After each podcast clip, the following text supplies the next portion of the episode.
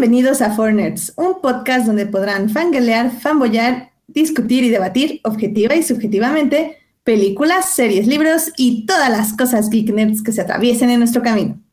Yo soy Edith Sánchez y conmigo se encuentra Alberto Molina. Muy buenas noches Edith, ¿cómo estás? Bienvenidos a todos al programa número 55 de Fornerds.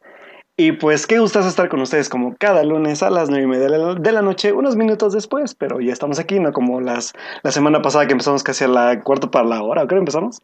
Ah, no es cierto. No, no, es cierto. No pasó. a las diez y media. Sí, la pasada empezamos tarde, no me acordaba. Sí, sí, sí. Porque hashtag adulting, amigos exacto, exacto. Pero hoy sí, hoy sí cumplimos con nuestro horario habitual, estamos ya en vivo y nos da mucho gusto pues, estar aquí con ustedes y pues platicar con Edith como todas las semanas sobre las cosas geeks y nerds que nos encantan y que nos apasionan, Edith. Sí, estamos aquí de regreso para platicar y la verdad es que estamos un poco aterrados porque efectivamente tenemos tanto de qué hablar que tanto es nada y nada es todo y el yin el yang y tal vez vamos a filosofar un poquito sobre la vida porque a la friega, este fin de semana estuvo complicado para oh, ponernos de acuerdo. La verdad sí tenía ganas de ver, por ejemplo, Mamá Mía, pero pues no pude, no pude. Pues sí, yo tampoco pude. Me, puse a ver otras cosas menos el estreno de la semana, qué triste. Pero bueno, chicos, pues acompáñennos, este, sugieran los temas, tal vez, este, quieren consejos de vida, de estudio, de, no sé, chicos, no sé, no les vamos a dar las respuestas de la vida, pero... Pero pues, los podremos ayudar en algo. Pues, algo les diremos, para bien o para mal, definitivamente. Entonces, ¿qué te parece, Alberto, si ya nos vamos con los momentos de la semana y empezamos pues este glorioso podcast número 55. Vámonos pues porque tenemos buenos momentos de la semana. Esta semana, valga la redundancia. Vámonos. Vámonos.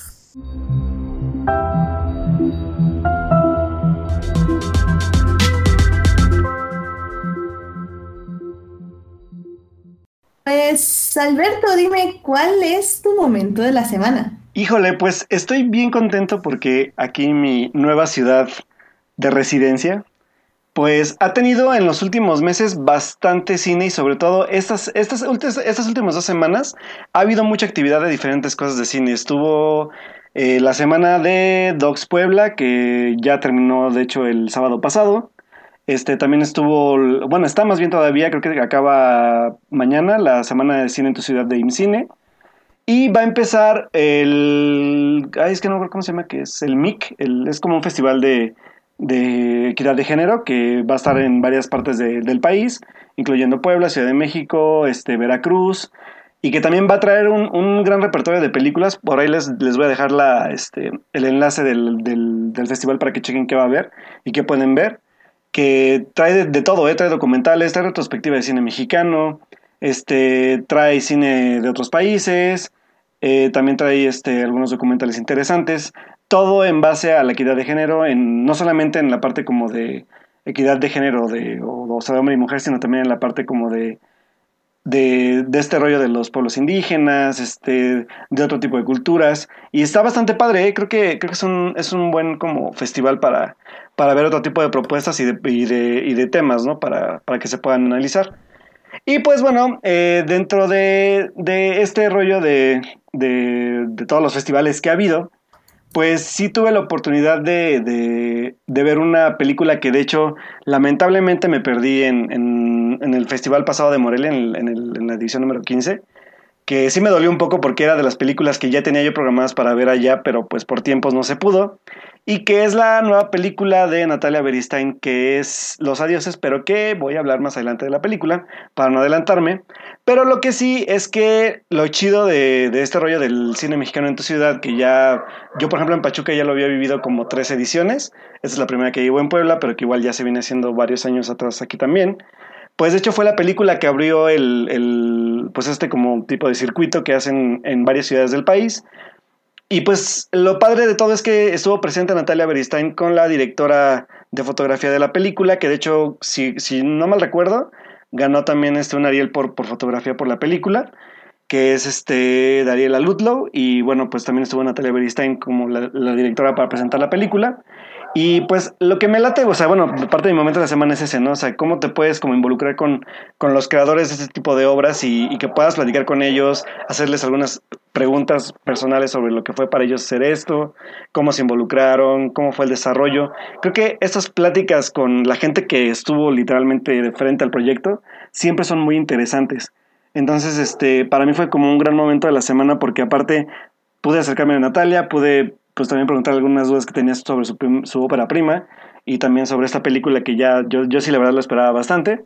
Y más, que, más allá que por el tema, por la parte de que pues es una directora joven y también cómo es hacer cine a pues tan, a tan edad tan joven, ¿no? Entonces creo que fue una plática aunque corta, pero bastante como enriquecedora y pues esa retroalimentación que suele haber también cuando tienes la oportunidad de tenerla con directores y con gente que se ha involucrado en, el, en todo el rollo del que sea cinematográfico en México, pues creo que es bastante enriquecedor para uno y creo que también para ellos, porque al final de cuentas creo que hay este pues una pues una retroalimentación sobre lo que sobre el trabajo que hacen, ¿no? Entonces fue como mi gran momento de la semana y pues ya más adelante les voy a platicar de la película para animarlos a verla porque la película se estrena este viernes, según yo.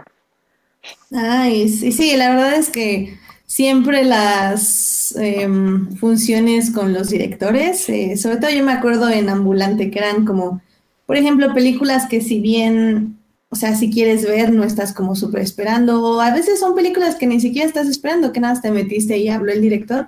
Em, las aprecias, no digo que más, sino de forma diferente, porque a veces siento que nos alejamos un poco de la película, o sea, manejamos la película como un ente en sí, lo cual está bien, o sea, esa es la idea de las películas, pero también a veces es padre recordarnos que hay mucha gente atrás y cuántos años lleva el proyecto y que una película no se hace en un día ni con dos pesos ni, ni sin sangre ni sudor, sino que sí lleva sangre, sudor, muchos, muchos pesos y, definitivamente demasiada gente atrás. Entonces es, es muy padre siempre ver las funciones y, este, y a ver al director y preguntarles sus películas. La verdad, sí, sí, qué padre. Sí, digo que si tienen el chance de que se llegan a ver que llega algún circuito en su ciudad de ese tipo y que llega gente, sobre todo en cine, que, que ellos llevan como a, a la gente como responsable de estos proyectos, acérquense sobre todo porque también IMCINE con esta semana lo que hace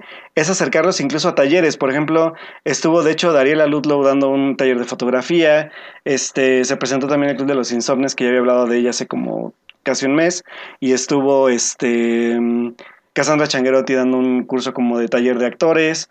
O sea, hay, muchas cosas buenas de esta semana de cine que hace el IMCINE, que si tienen la oportunidad y que son aparte gratuitas, creo que si tienen el chance, neta, dense el chance. Yo, yo la verdad por tiempo solo pude ir a esta película, porque igual, bueno, la del Club de los Insomnes ya la había visto, pero sí me hubiera gustado platicar también con Cassandra un rato, ¿no? Pero, pues bueno, fue lo que pude hacer, pero aún así, si ustedes tienen chance, neta, o sea, tienen tiempo, háganlo, o sea, no, no lo duden tantito si les gusta sobre todo el cine, ¿no? Y sí, efectivamente.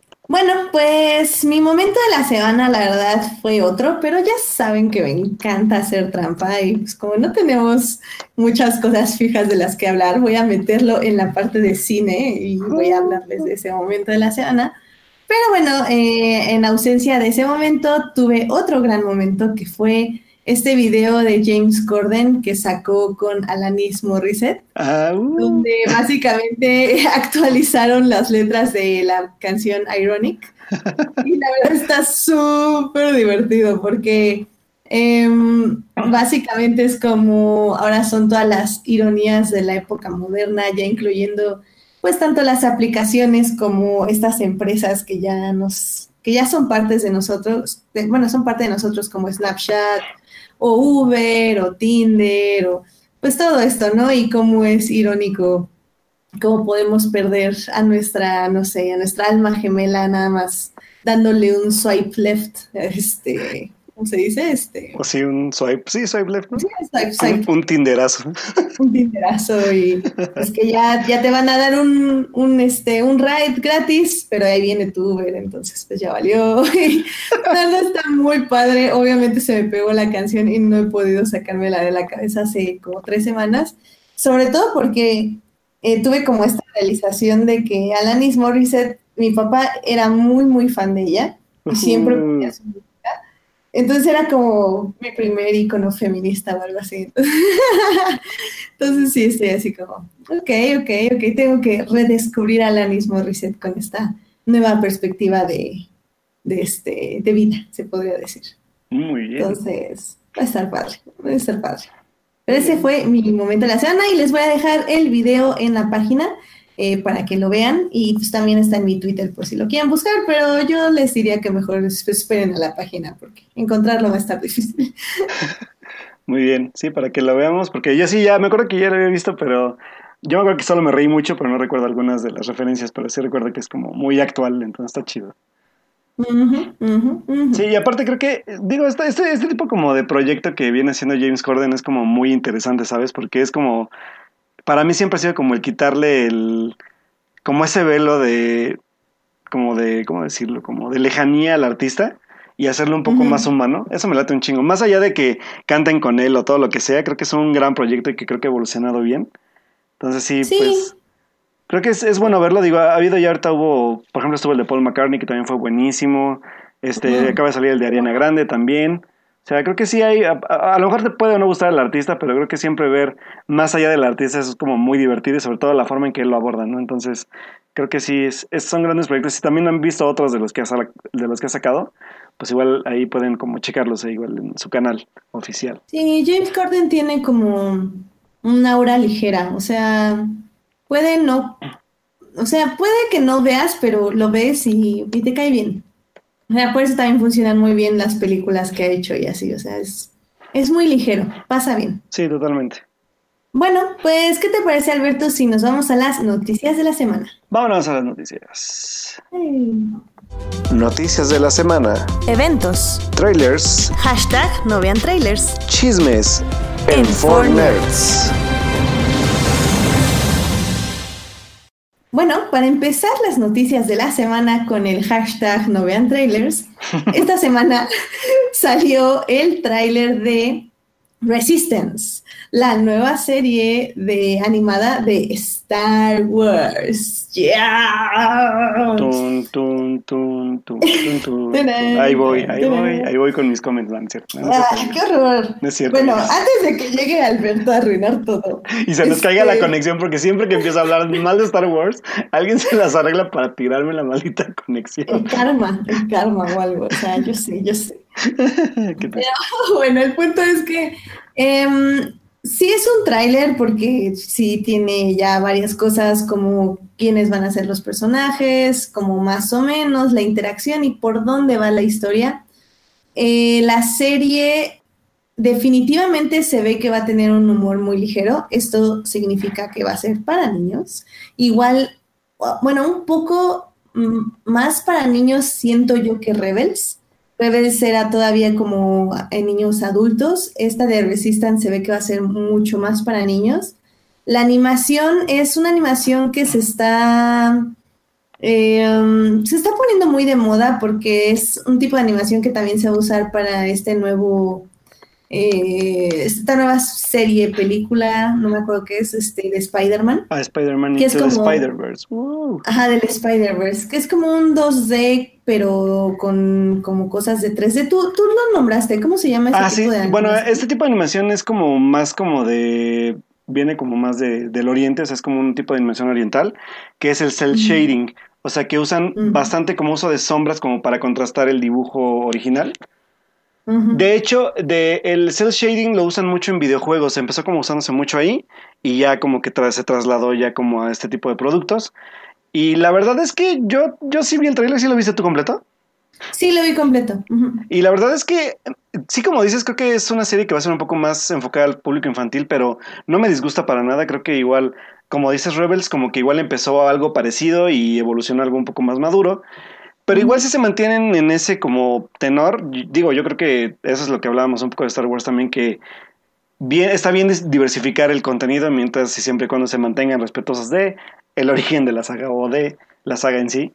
Como lo han hecho todo este tiempo, evidentemente. Ajá, sí, ajá. Bueno, varios. Entonces, la verdad es que a mí sí me, a mí sí me gustó bastante, se ve bien. Creo que puede, sí, sí le puedo dar como, como una oportunidad.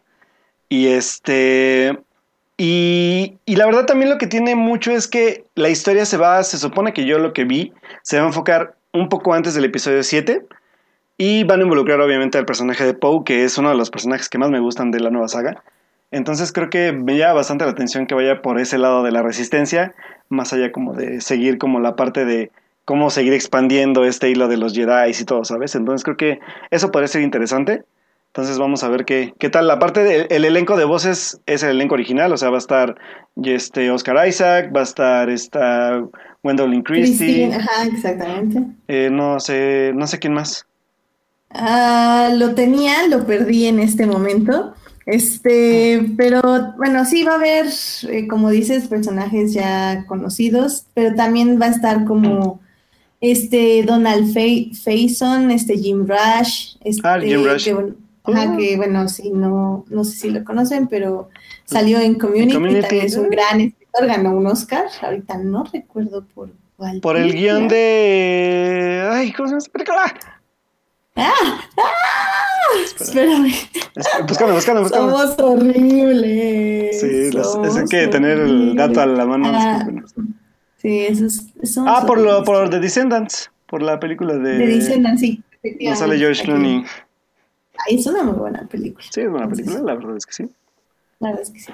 Entonces, pues la verdad es que se ve bastante bien. Em, pues a ver qué pasa, ya la veremos y obviamente la estaremos reseñando aquí porque pues ya dijeron que se va a estrenar en octubre. Octubre 7 en Estados Unidos. Entonces, eh, supongo que, no sé si ya dijeron que si va a ser en su plataforma. Sí, según yo Supongo que sí. ¿no? Según yo sí. Se- Según yo también. Eh, aquí en México no tengo idea cómo va a llegar. La verdad lo vamos a tener que conseguir por otros medios porque Posible- Netflix sigue siendo nuestro, Posiblemente nuestro como intermediario. llegue, Ajá. yo creo sí en... Puede que sí llegue a Disney Channel a lo mejor. Mm, Tal vez. Sí, porque no creo Sí, que la, no creo que la, no creo que la aguanten tanto por, por la plataforma en México. Entonces yo creo que sí va a llegar más como serie animada para televisión que para, para alguna plataforma. A menos que Sí. Netflix se la quiera aventar en lo que llega a la plataforma a México. Pues es que eso es lo que está haciendo. Por ejemplo, este, ¿cómo se llama? La de Rebels. eh, ahí están las temporadas, Clone Wars sigue ahí. O sea, Netflix sigue siendo el intermediario de Disney con México, pero obviamente va a llegar ya hasta que se acabe la serie y unos meses después. Sí. Entonces sí, yo creo que va a tener que ser por otros medios, pero pues ya la estaremos reseñando porque para recomendárselas, sí, que la busquen. recomendárselas, exactamente.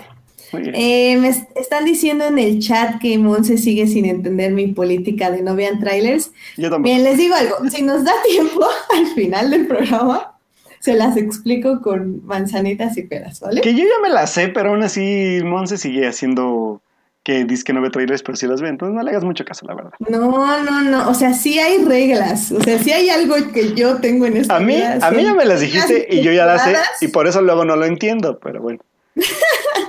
Pero bueno, les, les explico al final del programa si nos da tiempo, ¿vale? Va, va, va. Ah, No o como dice Edgar Pérez, no vean trailers a menos que sea de Star Wars. Mm, No, tampoco, ¿eh? Porque de Star Wars sí no veo absolutamente nada, excepto ya para estas cositas. como- Y el trailer bueno. de, y el trailer de Clone Wars, y el trailer de Resident No, no, no, ese es un teaser, eso es muy diferente. Ajá. A ver, Alberto, eso lo vamos a hablar al final de la- de la- de la- este, del programa y sí, les voy a pasar un PDF con la... Vamos a dejar a Exacto. defenderse al final del programa, así que manténganse Exacto. atentos para ver cómo, cómo la hago rabiar antes de que empiece. Pero bueno, Qué ya. mala onda. Bueno, ya, ya, ya. Muy bien. Al al rato, al rato nos Eh. peleamos por eso. Exacto. Porque Y bueno, siguiendo como, otro, otro de otro Sí. hashtag no vean trailers, ¿no? siguiendo como la línea de hashtag no vean trailers, pues eh, ya se había revelado hace como dos semanas y media, casi tres, el primer teaser de la nueva película de Alfonso Cuarón titulada Roma, y la cual pues ya este, bueno, todavía desconocíamos hasta ese entonces cómo iba a ser la distribución de la película, de qué iba a tratar. Ya teníamos una sinopsis la cual evité leer, pero que evitando leerla de todas maneras la vi en el tráiler, pero bueno, ya ni modo. Entonces, este, pues se liberó exactamente la semana pasada ya el tráiler de la película. Y oh, señores, qué bonito se ve eso, qué bonito. Eh, ¿Lo viste, Edith? Mira, eh, sí lo vi. Ah, ya ven, ya ven, ya ven. No, no, no, pero bueno, es que Yo, por ejemplo, yo no entendí la trama. Y, y, creo que eso es algo por lo que pude ver el tráiler. O sea, lo puse porque tenía mucha curiosidad de la estética, sobre todo porque todos estaban diciendo que se veía muy hermoso. Claro. Y en este tipo de trailers, digo, ya explicaré las reglas en un rato, pero eh, me gusta tener como literal el botón en, digo, mi mano en el botón de alto, de, pausa, eh, por si ya empieza a hacer mucha información. Pero eh, en este caso, en Roma, definitivamente fue una recopilación de las mejores imágenes. Ahora, nosotros pensamos que son las mejores imágenes de la película, pero quién sabe. Y eso es, eso es lo interesante y eso es lo padre. Porque a pesar de, que es una película que se podría llamar de arte donde no hay efectos y donde, bueno, seguro sí hay efectos, pero bueno, no hay tantos efectos o no tan visibles, es una película como mucho más contemplativa. Son las imágenes que nos ponen el tráiler ya rozan como en el surrealismo o en la fantasía, que al final del día ese es como el México mágico que nos encanta y nos gusta a nosotros pensar que somos todo el tiempo. ¿Quién sabe? Eh? Exactamente, entonces el tráiler muestra eso. Ya que sea la película, pues eso no lo sabemos. Y también lo que me gustó es que no dicen casi nada de la trama, o al menos yo no pude como intuirla al 100%. Me concentré más como en la composición de las imágenes que en la trama. Que realmente en, armar una historia. Entonces eso también me funcionó muy mucho de ese tráiler. Me gustó mucho, sabe como a qué público va y sabe a qué público quiere llamar. O sea, eso, o sea, no está mintiéndole a nadie, definitivamente. Y eso me gustó mucho, la verdad.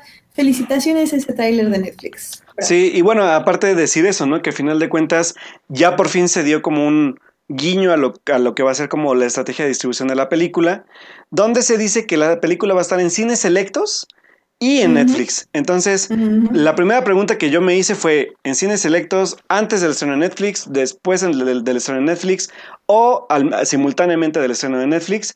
No lo sé. Lo que sí seguramente es que va a ser solamente en las salas de arte de Cinemex y de Cinépolis, posiblemente. Y pues que a final de cuentas lo que me va a llamar mucho la atención es ver si es simultáneo el estreno, si en verdad va como va a ser como un tipo de prueba de distribución en donde se va a medir en dónde prefiere ver la gente las películas. A veces como venir como a luchar contra esta, este mito que se ha venido haciendo de no que si en cine, no que si en Netflix.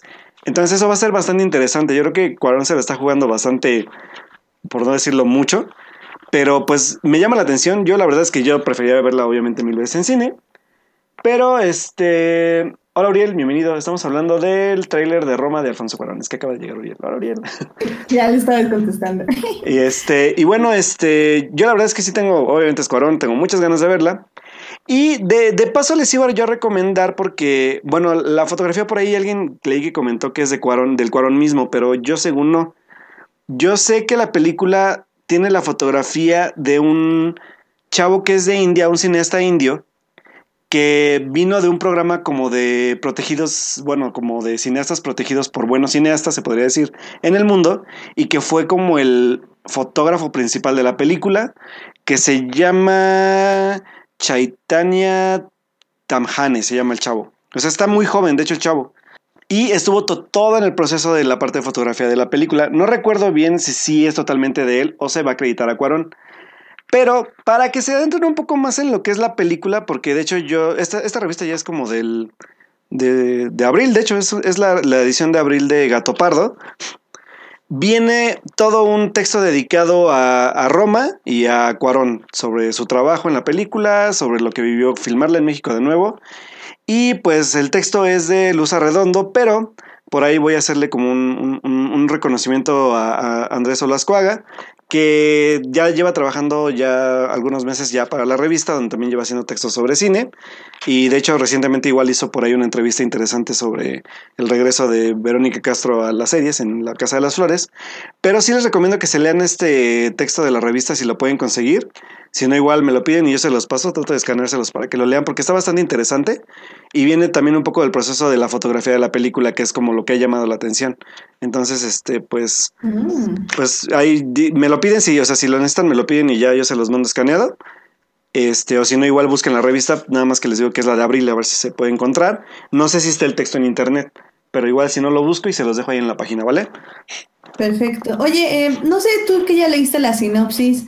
Eh, dice Joyce si pasa algo del 85. Yo vi como un tipo de marcha o manifestación. ¿Tú sabes en qué época se ubica? No, se supone que sí es, según yo, son los... Ay, es que no me acuerdo si fue el... Es 70, según yo, ¿eh? Los 70. Sí, porque de hecho va, es que, bueno, o sea, en sí la película va, va, a retomar en sí la vida en general de esa época en la Ciudad de México. Mm, okay. Pero va, va a recapitular un poco el, sí es del 70, porque va a hablar del halconazo y el halconazo es del 71. Mm, ok, ok, ok. Entonces, sí, es, es, son 70, así es. Muy bien. Eh, pues sí, chicos, este, pues ya cuando se esté estrenando, yo creo que nada más para ver estas imágenes del tráiler, yo creo que sí valdría la pena verla en cine. Ya no está comentando Uriel que se quedó con ganas de ver Annihilation en el cine. La verdad, yo también. Entonces, si sí la ponen en cines selectos, la verdad sí va a haber que hacer el esfuerzo de irla a ver porque la foto va a valer mucho la pena. Y pues yo conozco, no le cuenten a nadie, pero yo conozco un par de gente que trabajó en la filmación, entonces voy a ver si me dicen un chisme o dos y a ver qué les traigo ya cuando Chismes. Chismes. Oye, oye, y antes de... Lo que sí sé es que la filmación estuvo heavy, entonces. Sí, sí, sí. Total, no, de hecho, en el texto que les mandé, bueno, digo que les comenté ahorita, viene un poco también ese tipo de anécdotas de Cuarón sobre la filmación ahí en la Ciudad de México.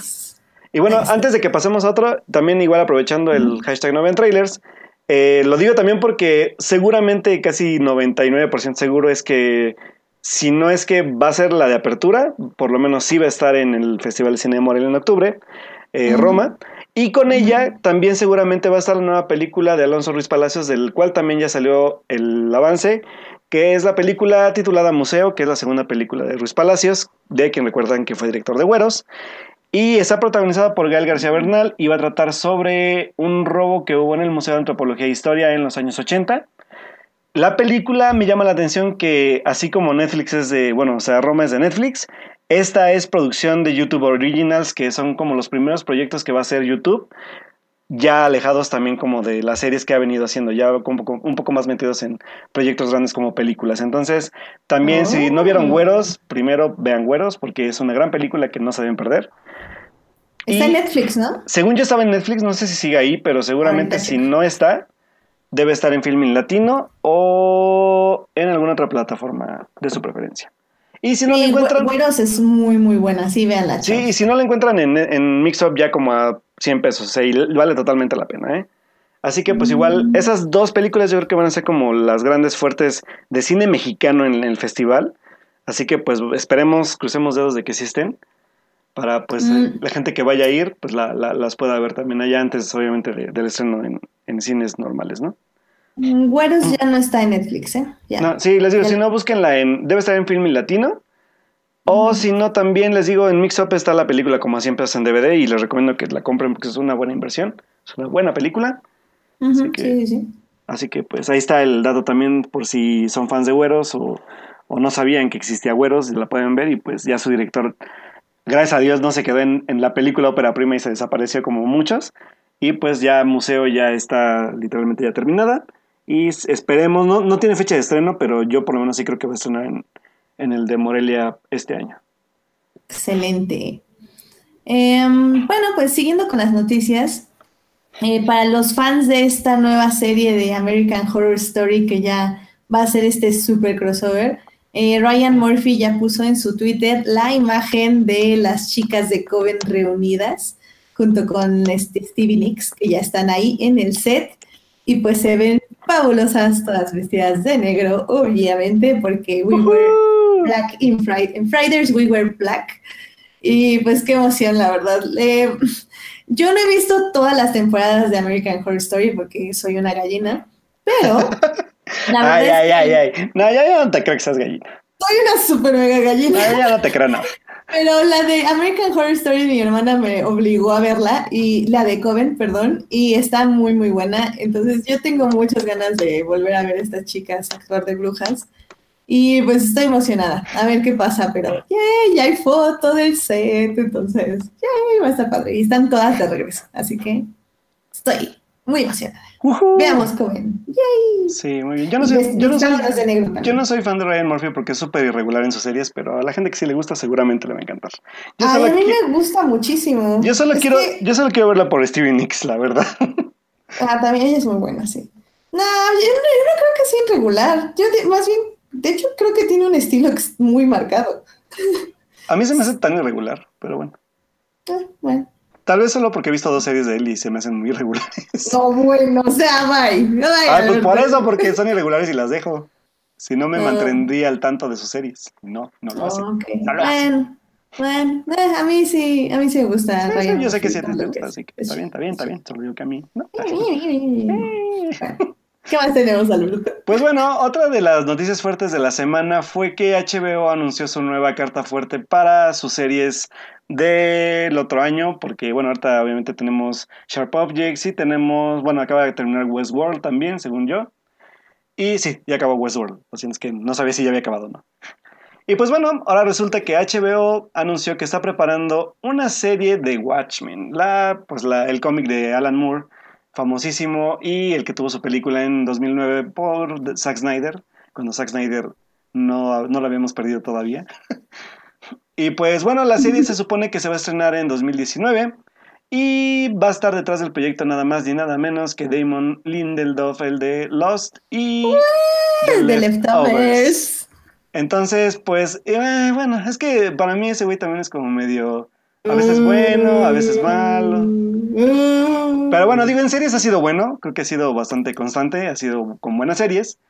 Entonces, pues bueno, de esta noticia, ahorita les voy a mencionar el, el elenco que están contemplando para la serie, pero les tengo una buena y una mala.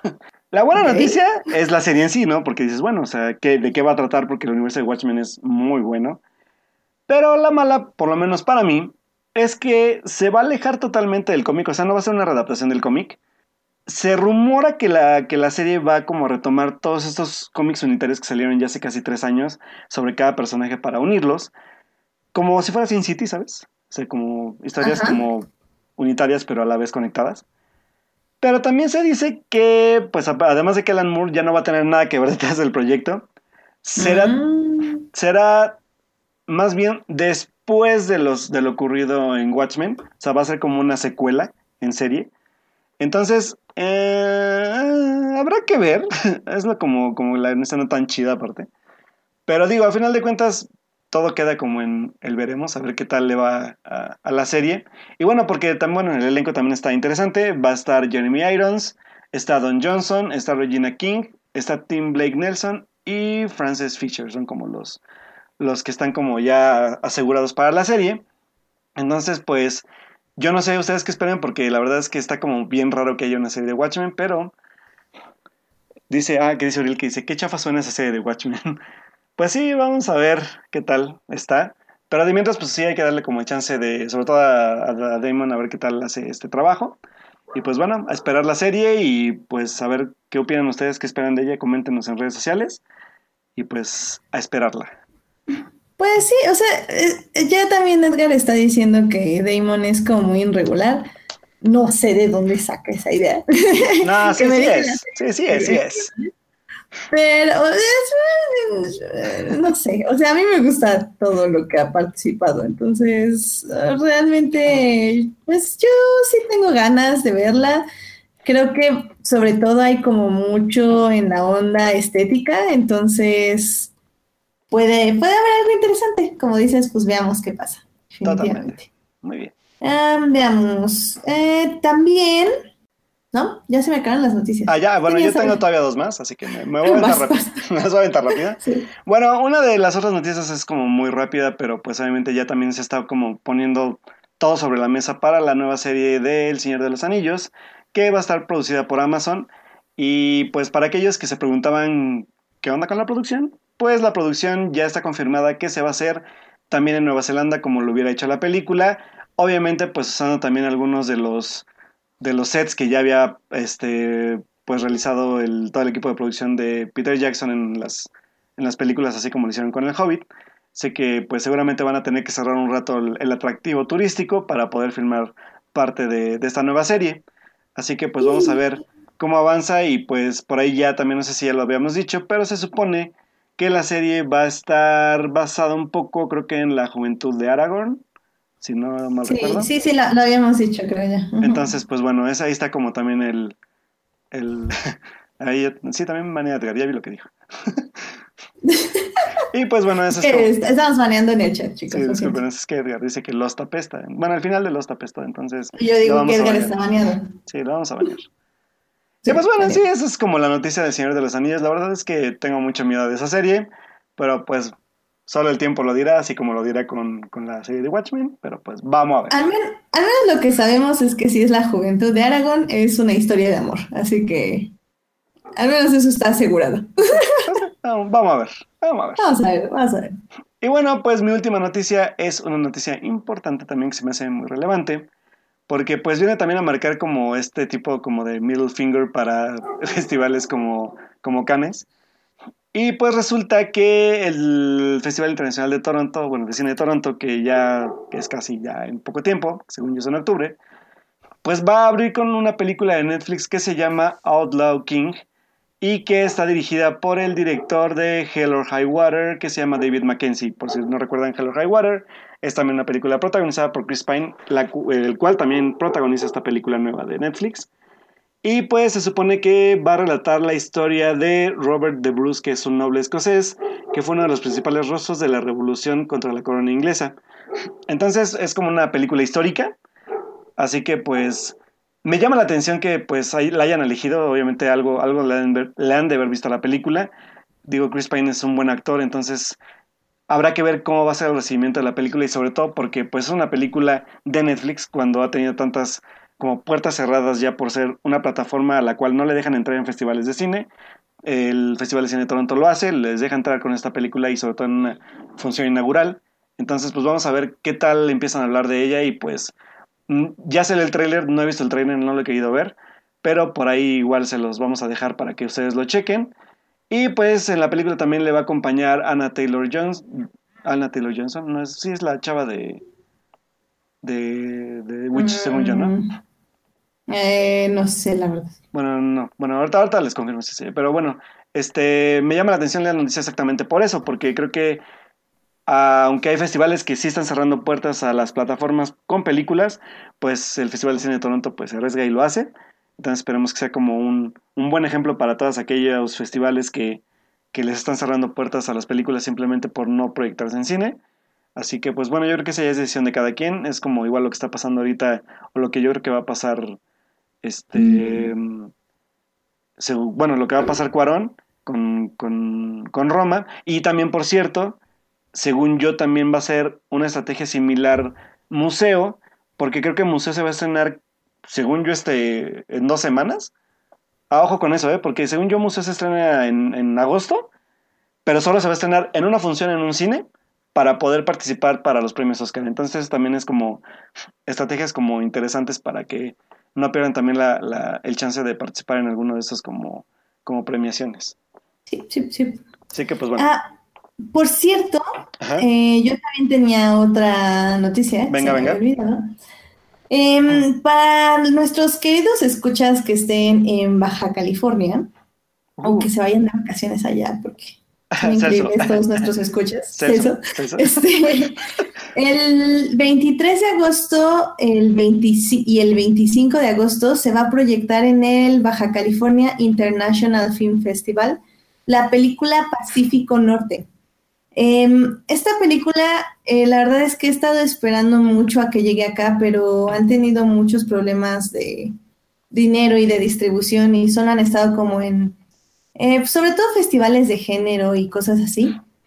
Mm, eh, bueno, eh, es que no sé qué tanto decirles de la película, pero definitivamente se las tengo que vender porque, eh, bueno, obviamente, bueno, no obviamente, pero sí tengo que decir que es una película en la que participé como en, pos- en postproducción. Uh, Y, y es una de las pocas, bueno, no voy a decir pocas películas que me han gustado, porque casi todas las películas que he participado me han gustado mucho, pero definitivamente esta ocupa como un lugar especial en mi corazón. Eh, porque sí es una película muy hermosa sobre tres amigas que van, que hacen un último viaje antes de que básicamente pues sigan con sus vidas, o sea, sigan en el trabajo, sigan este, estudiando, sigan tal. O sea, eh, decían hacer un road trip eh, donde pues básicamente van a tener estos conflictos que han tenido desde siempre como amigas, este, estas diferencias que son porque que tienen entre ellas, porque como personas pues son muy diferentes, estos dolores que cargan, estos secretos. Eh, la verdad es que es una película muy honesta, muy sencilla, Está grabada como con cámara a mano, porque se supone que es una cámara que llevan ellas, que está grabando como todo el viaje. Pero si bien yo no soy muy fan de ese tipo de grabaciones, porque tienden a, por ejemplo, personalmente a mí me duele mucho la cabeza cuando una cámara no está en un tripié. Pero la verdad es que está muy, maneja, muy bien manejada la fotografía, no molesta para nada ese tipo de cámara, se siente súper natural se siente muy bien como ves a estas tres chicas interactuar, son tres muy buenas actrices. Y la verdad es que vale muchísimo la pena que vean. Es, es una mirada muy fresca a lo que son pues las amistades, eh, sí lo tengo que decir así, las amistades femeninas, porque son las tres chicas, y cómo estas se desarrollan y cómo llega un punto justo en nuestras vidas que tenemos que tomar caminos separados, pero Em, ¿cómo se dice? Siguen, o sea, esa amistad nunca se pierde. Y eso es, está muy, muy bonita. Está, sí, no llores, no llores, me encanta, me encanta. Em, pero sí, está, está increíble. Si tienen la oportunidad de verla, voy a tratar de estar al pendiente. O sea, pueden seguirlas en Facebook, Pacífico Norte, así se llama el Facebook.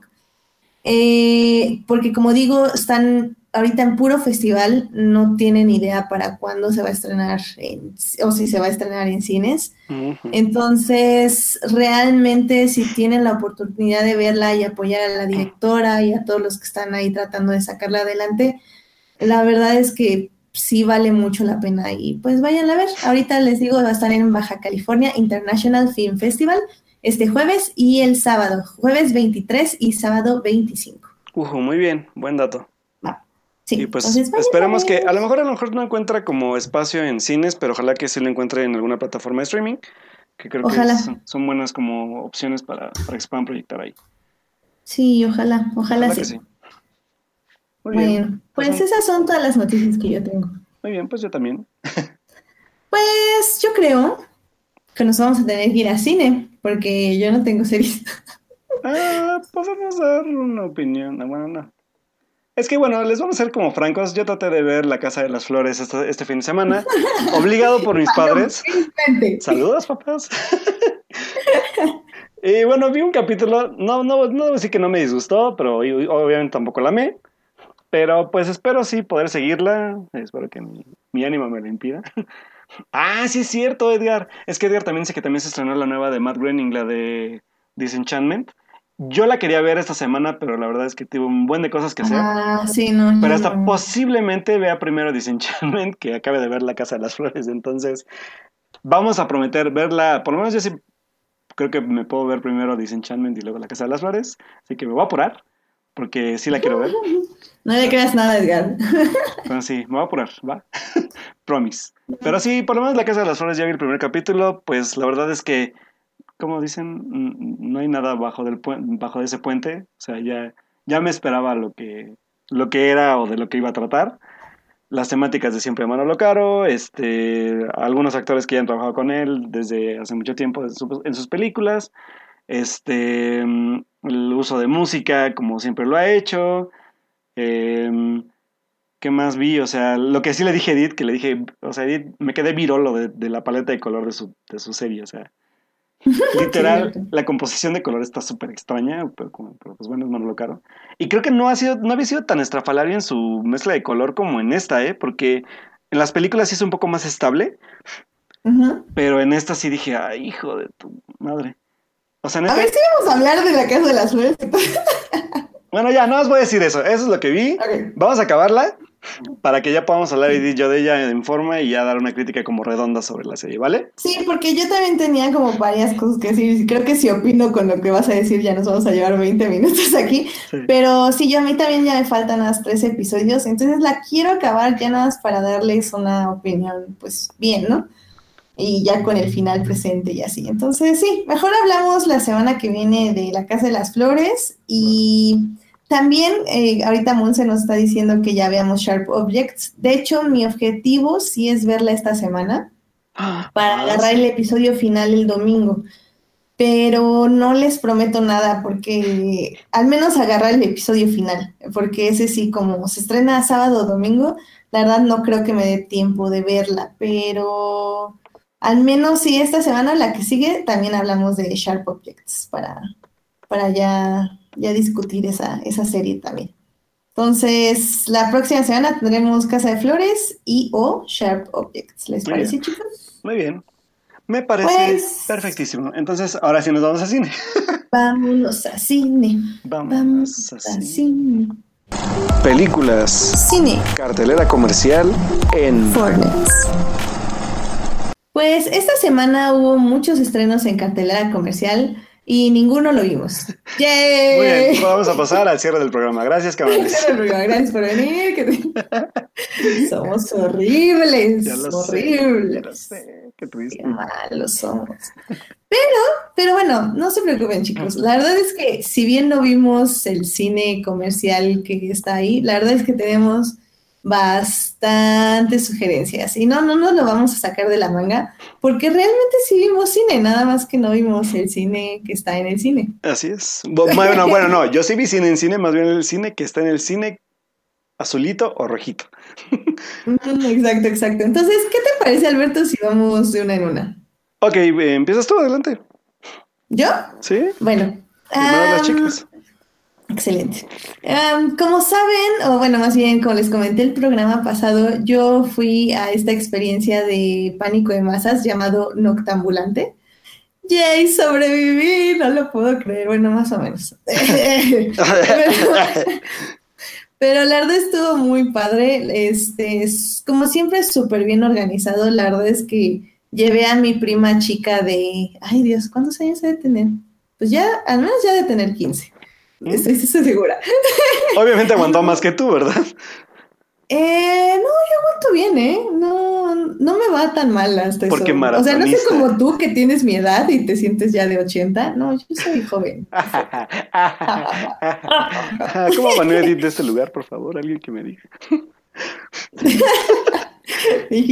Ah, no, sí. Te puedo mutear, ¿eh? nos escucha y te puede decir, ¿Te oye, puedo mutear? Oye. no, Respeta a tus favor". mayores, niña. Mm, sí, de hecho sí eres mi mayor. Sí, soy tu mayor por días, pero soy tu mayor. ok, sí, Bueno, continúa, continúa. El, pu- el punto es que este, está súper bien organizado. Como digo, llevé a mi prima que es menor de edad y sus papás estaban como preocupados de que hubiera drogas, alcohol y así. Pero, híjole, o sea, la verdad, o sea, más geeks y nerds que, que hay así. Es, no, no hay más geek nerd que gente que le gusta el cine de terror, sinceramente. Pero a ver, cuéntame o sea- dónde fue, este... Eh, fue en Xochimilco, en la. Ay, en. Ay, en la, en la isla, algo de la Llorona. Ahorita les digo exactamente en dónde. El, el punto era que nos eh, llegabas a un embarcadero, que era el embarcadero de. Se está cargando porque soy horrible. Me dicen viejito Eh. y la primera que tiene problemas de memoria es ella, ¿vieron? ¿Vieron? ¿Vieron? Sí, es el embarcadero parque ecoturístico, Mich, Ok. Michmani. Ok. Y básicamente ahí si, si llevabas carro, pues ahí lo podías dejar y está, es un lugar cerrado, o sea, tienen rejas. Se ve que es como un salón de fiestas, básicamente. Entonces, pues ahí dejabas el carro y de ahí ya te llevaban en, en trajinera a la chinampa de la Llorona. Esto es, como ya dije, en Xochimilco. Y ahí, pues básicamente es una isla, o sea, nadie entra ahí más que en, en trajinera. Y, y hay dos áreas de proyección eh, donde pues va a haber películas básicamente de 8 de la noche hasta las 6 de la, digo, 7 de la mañana. Pues la verdad es que, como digo, es un ambiente súper de familia, o sea, no dejan pasar alcohol, según yo. Eh, no está prohibido, pero o sea, no puedes pasar un Se vodka ven ya, con- pero ya ni me acuerdo de lo que vi. No, no, para nada. O sea, realmente es gente que lleva sus, sus tiendas de campaña, eh, sus sleepings y, su comida, porque puedes llevar comida y todo, Ah, súper. y ya, y te acuestas a ver películas toda la noche, literal. ¿A qué- bueno, ¿a qué hora empieza y a qué hora acaba? A las 8 de la noche y termina a las 7 de la mañana. Ah, súper bien. Sí, entonces estuvo, estuvo muy bien. Digo, como plus, nos llevaron también a la isla de las muñecas, que es básicamente una isla. eh, eso yo fui más o menos a las 12 de la noche. Eh, es una isla que tiene colgadas así cientos de muñecas. Eh, son muñecas que se encuentran ahí tiradas en el río, bueno, más bien en, en los lagos estos, en los canales, y las cuelgan. Eh, la idea de las muñecas, sí, obviamente las ves y se ven horribles y más que es de madrugada y te así como, ah, está lloviendo, hace frío, ¿qué pasa? ¿Qué pasa? Ay, eh, por cierto, Edith subió unas historias bien bonitas de, o sea, como ya era como de madrugada, casi amanecer, de, de la que subiste como de, del lago y toda la neblina. Ah, sí, no, la verdad es que les, les voy a, le voy a robar a mi hermana sus fotos porque ella es la fotógrafa y la verdad tiene unas fotos hermosas, o sea, de cuando empezaba a salir el sol y cómo se veían los, los este, árboles y lagos, o sea, si las mías están bonitas, las de mi hermana están así breathtaking, ¿eh? así increíbles. Ah, sí, sí. La, bueno, no sé si las que subiste eran, si subiste eran de tu hermana, pero se veían muy, muy chidas. No, sí, sí eran mías, pero te digo, las de mi hermana están mejor. Están aún mejor. Ah, fíjense, la hermana entonces es buena fotógrafa. Sí, no, ella, ella ya tiene muy buen ojo. No nos escuchaba. A ver, Sofía, vas a ver ahorita. Qué tristeza. No nos escuchas, Sofía. En fin. Este. Ah, entonces por les cierto, digo, está. por cierto, este, rápido de lo que comentabas del, Sí, del- sí. de lo de las muñecas. Por ahí yo me acuerdo que yo, yo me enteré como del lugar por la de esta película animada de las de la saga de la leyenda, que no me acuerdo cuál era, creo que la- era la leyenda de, de la Llorona, y hacen una parte que está situada en ese lugar. ¿A que- poco? sí, está situada en la, en la, en la, en la isla de las muñecas. Pero, ¿y la- ahí las muñecas son malas o son buenas?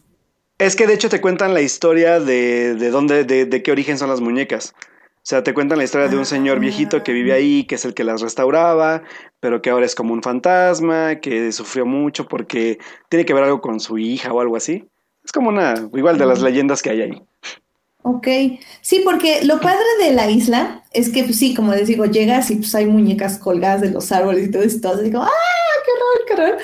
Pero boom, te sientan con el señor que está ahí, que es el de la isla de las muñecas, y te cuenta justo que la historia es de que su tío eh, básicamente quería hacer un huerto ahí, pero todos le decían que no porque había una señora que se había ahogado en el canal y que básicamente se dedicaba a asustar a la gente. Entonces que él para que no la- lo asustara y lo dejara hacer su huerto, empezó a llevar muñecas para que lo protegieran. Oh. Entonces la idea de las muñecas no es para asustar, ni que llegan, ni que los van a asesinar, nada, nada. El señor dice, las muñecas son para espantar al espanto. Ah. Y es así como él está protegido, para que nada lo espante, ni la llorona, ni nada de todo lo que se aparece ahí en Xochimilco, sino que las muñecas lo protegen. Ah. Entonces está padre porque ya empiezas como a ver las muñecas desde ese otro punto de vista, desde el punto de vista de que están ahí para protegerte. Entonces tal vez las ves feas porque, pues obviamente son muñecas que recogieron literal de la basura, o porque la- de la basura las aventaron al canal y este señor, el, su tío, de hecho, porque el señor no es el original que empezó a colgarlas, sino que era, el, era su tío y ahorita el que es el sobrino, es el que cuenta la historia. Mira. Entonces él dice que, que son, no son para asustarlos ni nada, sino que es para protegerlos. Mira. Y hasta ahí está la muñeca que, que hace milagros y todo. La verdad estuvo súper interesante. Y por eso no saliste corriendo. Por eso no sale. por- Es más, nos dejó la trajinera y estuvimos como 40 minutos ahí rodeados de muñecas, mi hermana y yo muriéndonos de frío hasta como la una y media de la mañana. Entonces, sí, como- Bueno, pero valió la pena. No, no, no, sí, o sea, completamente. Y, y pues ya nada más llegamos y nos metimos en cobijas y sleepings y ya, pero. Y ya empecé a ver las, las demás películas. Pero bueno, eh, como les digo, es una gran experiencia. Estén atentos porque este tipo casi siempre en Octambulante hace proyecciones cerradas, o sea, en como lugares eh, donde es pues una, una sala o dos salas y así, pero de vez en cuando, como una vez al año o dos, hace estas proyecciones como al aire libre. Entonces, nada más llévense un buen sleeping, unas buenas cobijas, una almohada y, y nosotros llevamos cartones, por ejemplo, para que si llovía no, no subiera el frío por el pasto. De cerveza. Entonces eso ayuda muchísimo. Y pues ya, y se- siéntense a disfrutar buen cine y a las experiencias que brinde el lugar. En este caso, por ejemplo, ir a la isla de las, de las muñecas. Entonces está chido. Eh, pero bueno, nada más rápido para la primera función que vimos eh, fue la de Suspiria, la de Darío Argento. Y la que Eh, tiene no sé si tú pro- la viste. No, no la he visto. De hecho, sí planeo verla porque, porque remake. Exactamente. Pero este sí tengo ganas de verla también, la verdad. Sí, el... ¿Ya la habías visto el- tú? Yo no la había visto, es la primera vez que la veo. Ah, Eh, como le digo, como les digo, sí soy una gallina gorda, porque sí lo soy. Pero este tipo de películas realmente me gusta mucho verlas así, pues acompañada en un evento donde todos están viendo películas de terror y te malvibran, pero ya no tantísimo. Entonces eso está padre. Y en este caso de Suspiria, la verdad es que tengo muchas ganas de verla en una tele decente ya con un buen sonido porque tiene planos muy bellos, muy, muy bellos, o sea, los colores, los ángulos, los planos, juega muchísimo con las luces este fotógrafo, bueno, y, y el director que es Darío Argento. La verdad es que la música es, es muy primordial en todo lo que expresa, no tanto, no es para asustarte, sino es realmente para expresarte el terror que sienten como los mismos personajes dentro de la película. La verdad es que este director de Call Me By Your Name, ¿cómo se llama? Es este. ay, ¿cómo se- de- Guadaldino, Guadal- algo de Luca Guadagnino. Bueno, él va a hacer el remake y, híjole, tiene la vara muy alta, ¿eh? Y, y- y que, y aparte la película va a durar más tiempo, ¿eh? No sé cuánto dura la original. verdad, no, no, la original dura, ahorita lo estoy viendo, una hora cuarenta. No manches, esta va a durar casi dos horas cuarenta. Mm, Entonces te digo, no sé qué le quieran meter. En este caso, sí son de las películas que sí se pueden actualizar, pero la actualización puede salir muy mal. Uy, Entonces, no sé, tengo curiosidad porque el arte de los pósters y esto que está sacando se ve muy bien, pero híjole, sí está la vara alta, ¿eh? Muy alta. Pues vamos a ver qué tal le sale. Digo, no es mal director, pero. Pero bueno, bueno, a ver, vamos a ver. Entonces, no sé, Alberto, si tú quieras hablar de una película y yo luego ya sigo Yo, hablando yo de quiero hablar de dos películas que fueron las que vi este, este fin de semana. Bueno, esta, esta semana más bien, porque fue entre semana. Eh, a Puebla, de hecho, llegó y ya se fue. El, el- creo que es el 38 foro del, este, de cine de la Cineteca. Que trajo, creo que aquí sí llegó con todas las películas que estuvieron proyectándose. Por ahí igual, eh, lamentablemente Carlos no vino porque Carlos vio más películas que de, de este, de este circuito. Pero yo solo pude ver una que de hecho me recomendó Carlos porque había muchas películas que sí alcanzaba a ver, pero al final solo vi esa. Que es una película que se llama mm, Ana, mi amor. Eh, de hecho, la película por ahí yo sé que ya está en, en, en formatos de, sus- de su festival favorito, amigos. Pero eh, la verdad es que fue una buena recomendación. De hecho, Carlos me dijo que es como de las mejores películas que hubo del festival. Entonces, este, pues bueno, les cuento rápido de qué trata la película. De hecho, estuvo en el, el reciente Festival de Cine de Berlín. Eh, según yo, es una película, es que nunca, nunca le agarré qué, origen era de, país. Según yo, era una película... ah, Ah, es de, es de- es Rumania, perdón, sí, me acuerdo que era como en Rumania, sí. Es una película rumana. Y pues bueno, la película habla sobre como la relación de una pareja. De hecho, es como toda la transición de, de- de- toda su relación, de cómo va creciendo. Pero la peculiaridad de ellos es que eh, ellos viven como en un ambiente un poco hostil en la parte familiar. Y aparte, lo, el, el gran problema que es como el que hace Mella en su relación, pues es que ella padece como de ataques de ansiedad. Entonces, de ahí se va como desarrollando como ese proceso de cómo él como, como su pareja tiene como que irla apoyando en todo este proceso como de, de adaptación, de parte como de llevarla como a, ¿cómo se diría? Como a terapias psicológicas, de ver cuál es el verdadero origen, el origen del- de los ataques. Entonces es una película que es, es un poco cruda, sí está un poco cruda y es un poco fuerte, pero también la película es muy íntima. Es una película que usa mucho plano cerrado, son muchas escenas en cuartos solamente ellos dos juntos, son muchos diálogos de confrontaciones, muchos diálogos también este de también un poco como de, cómo se revivó como un poco el, el, romance entre ellos, de cómo se va desgastando.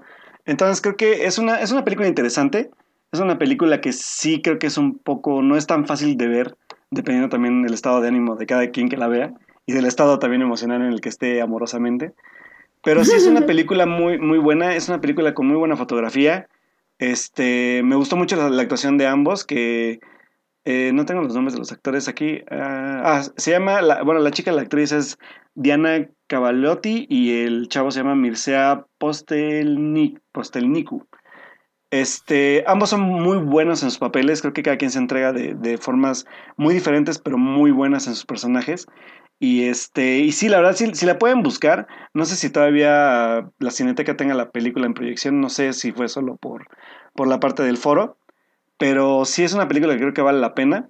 Es como de este tipo de cine que igual no solemos ver como, como recurrentemente, porque más allá del drama como genérico que pueda, bueno, más bien pudo haber hecho, es una película que se habla mucho como de cómo sobrellevar este tipo de temáticas en pareja y también obviamente las partes como de confrontaciones familiares, este, obviamente también de, los círculos sociales que ellos, que en los que ellos se desenvuelven. Entonces creo que sí es una, es una recomendación que les hago por si la pueden encontrar.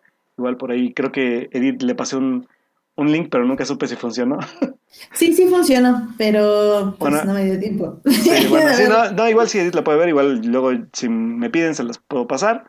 Entonces, este, pues chéquensela, está, está muy, sí es fuerte, pero está muy bien hecha con muy buenas actuaciones y creo que sí vale, vale, bastante la pena. No sé qué tal estuvo todo lo demás del foro porque de hecho por ahí oí comentarios de, de películas, bueno, de gente que se ha visto la mayoría de las proyecciones. Por ahí había una película que se llamaba... Tal le estoy diciendo cómo se llama. Se llama Caniva y es una película... No sé cuál es el origen, pero por ahí escuché que es una de las películas que más se salió la gente porque creo que es película que tiene que ver con asuntos de gore y todo ese rollo. Entonces, este, oh. Carlos creo que no la vio, pero creo que sí fue de las más controversiales de este, de este foro. Entonces, bueno, pues igual por ahí si, si, si, la pueden checar cuando les pase el enlace, pues estaría chido platicar sobre ella. Sí. Sí, sí, sí, está bien. Sí, yo, yo la veré un día de estos sí, a ver si muy la bien, comentamos. Eh, pues digo, también eh, en esta vena ya que dijiste Gore, yo me voy a algo como más chistoso que me tocó venga. ver ahí en el Noctambulante, que fue The Legend of the Seven Gold Vampires. Eh, dirigido por Roy Ward Baker. Eh, no tuve tiempo de averiguarlo, no sé si es película o era parte de una serie de películas, pero yo creo que es eso, es una parte, una de, eh, parte de una serie de películas. porque bueno, sale este Peter Cushing, que ustedes lo conocerán por Tarkin en Star Wars. Ah, sí, cierto. ¿Sí? Ok, porque sí, sí tenía duda. Ahorita dije el nombre y fue así como, ¿sí se llama así? Sí, se llama así, lo dijiste bien. Perfecto. Eh, y es justo de eh, su papel como Van Helsing. Eh, básicamente, The Legend of the Seven Gold Vampires es cuando este, el personaje Peter Cushing Van Helsing va a China eh, y le piden ayuda para vencer a un grupo de siete vampiros. Eh, está muy chistosa porque, bueno, para empezar la vi doblada, porque yo creo que como no tenía subtítulos, pues preferían ponerla en español de España. Entonces, oh. súper chistosa. Pero la verdad es que hubo mucho de arte marcial y todo esto, porque si bien va Van Helsing con su hijo, pues realmente ellos dos no hacen absolutamente nada, más que ver cómo luchan en un grupo de, este, pues de siete hermanos o ocho, que luchan contra los achichincles de los vampiros. Lo, la arte marcial está muy bien, eh, son creo que seis hermanos hombres y una mujer, entonces la verdad los, todos pelean increíblemente, tienen buen twist al final y pues está súper divertida, o sea, no es una obra cinematográfica increíble, pero la verdad está divertida y para los que somos fans de los vampiros en general, pues la recomiendo mucho, la verdad, yo me la pasé muy bien. No sé si fue por el español doblado o porque realmente disfruté ver las artes marciales, pero estuvo chida, estuvo muy bien, así que si quieren búsquenla, debe andar por ahí en la bahía y pues, awesome.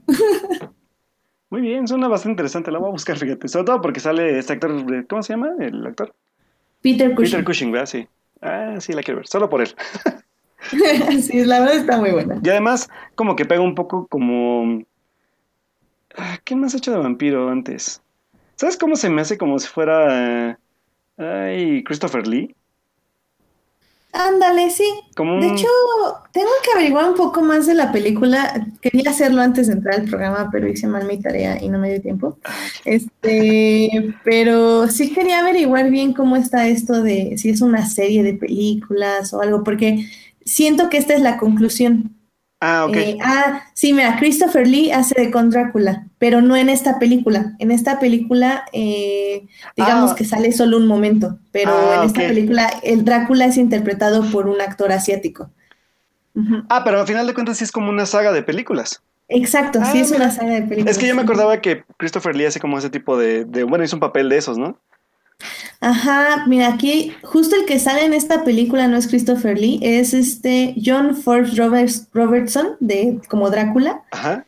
Pero también sale otro, nada más que ahorita no lo, ah, no lo encuentro. Ah, eh, se llama Chan Sen, es el que le hace de Drácula la mayor parte de la película.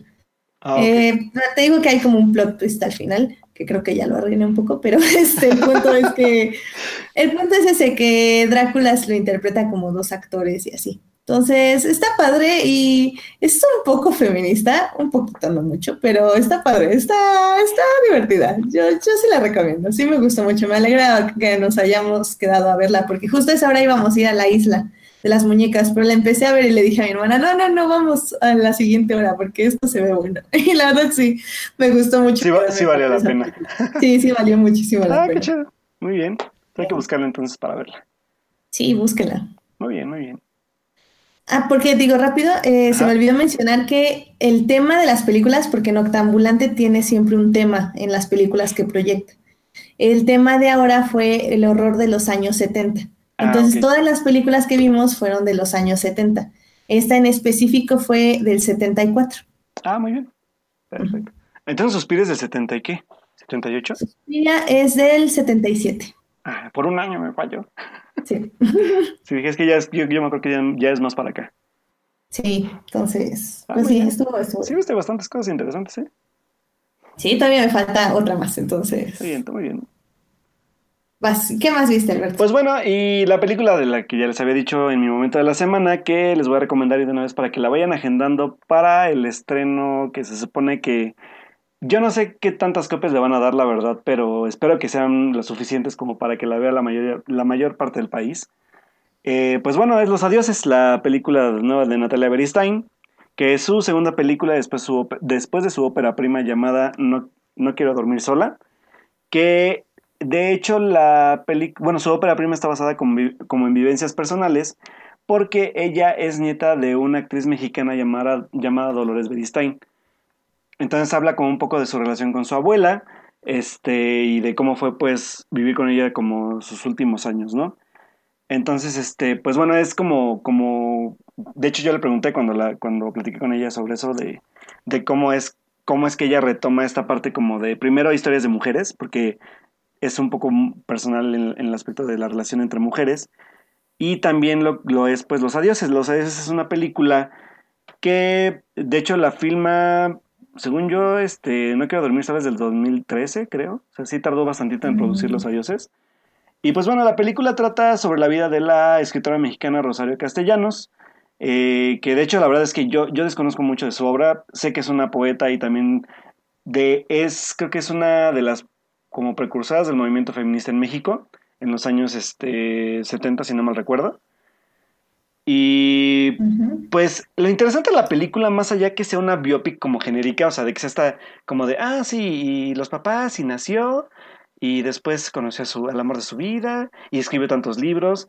No van a encontrar una película de esas de una vez, se los, se, se los advierto, porque Los Adioses creo que sí va un poco enfocada a la gente que ya conoce la obra de Rosario Castellanos, porque retoma muchos poemas de ella, pero también a, aquellos que no la conocemos, es interesante ver como la estructura poética y de cómo ella pensaba o cómo se comunicaba con la gente que la rodeaba. Y hablar un poco más de, de, esta parte como de su vida personal y de lo que a ella le, le afectaba, de lo que a ella le gustaba, de lo que ella quería hacer, sobre todo en esta parte como del movimiento de, del feminismo tal cual, porque sí hay escenas que, aunque son un poco obvias, pues son totalmente como válidas, sobre todo en la, en la parte como de la cultura machista en México, ¿no? Eh, y pues bueno, relata un poco también, relata más bien su vida primero de, de joven, que está interpretada primero por Tesaía, que es la Rosario Castellanos joven, y de cómo conoce pues a, a, un, a un doctor, creo que es, es filósofo, él es filósofo, es doctor en, tiene un doctorado en filosofía, cuando ella vivía en Chiapas, porque ella es originaria de allá, y cómo empieza como esta relación con él, pero que es una relación como bien rara, porque es como esta mezcla del, machismo casi puro, con una mujer que está buscando como salir adelante por sus propios medios. Entonces este como choque de mundos es muy interesante de verlo. Y empieza, de hecho, ella con los contrastes. Son dos contrastes, el de la juventud y el de la parte como de ya la parte adulta de su relación de pareja. Y que pues es totalmente como el enfoque hacia la relación de pareja en general. O sea, es la relación de pareja entre, Rosario y entre... Ahí se me fue el nombre de su, de su, de su esposo, que está interpretado por este, Daniel Jiménez Cacho. Que de hecho eh, a mí me dio mucha risa porque el papel de Daniel Jiménez Cacho es muy parecido al personaje de, de Arráncame la vida. Es como casi idéntico, pero creo que le va como anillo al dedo. Entonces, es una película bien contemplativa, pero que también tiene como buenos momentos de diálogos. Sobre todo, yo, yo la verdad es que fui muy fan de una escena de confrontamiento de ambos de pareja, pero que tiene que ver con estas ideologías del necesito que me pongas tu atención a mí porque estás trabajando tú como mujer. O sea, tú no puedes como mujer estar trabajando, ¿sabes? O sea, algo tan sencillo como eso, pero es una confrontación bien bonita.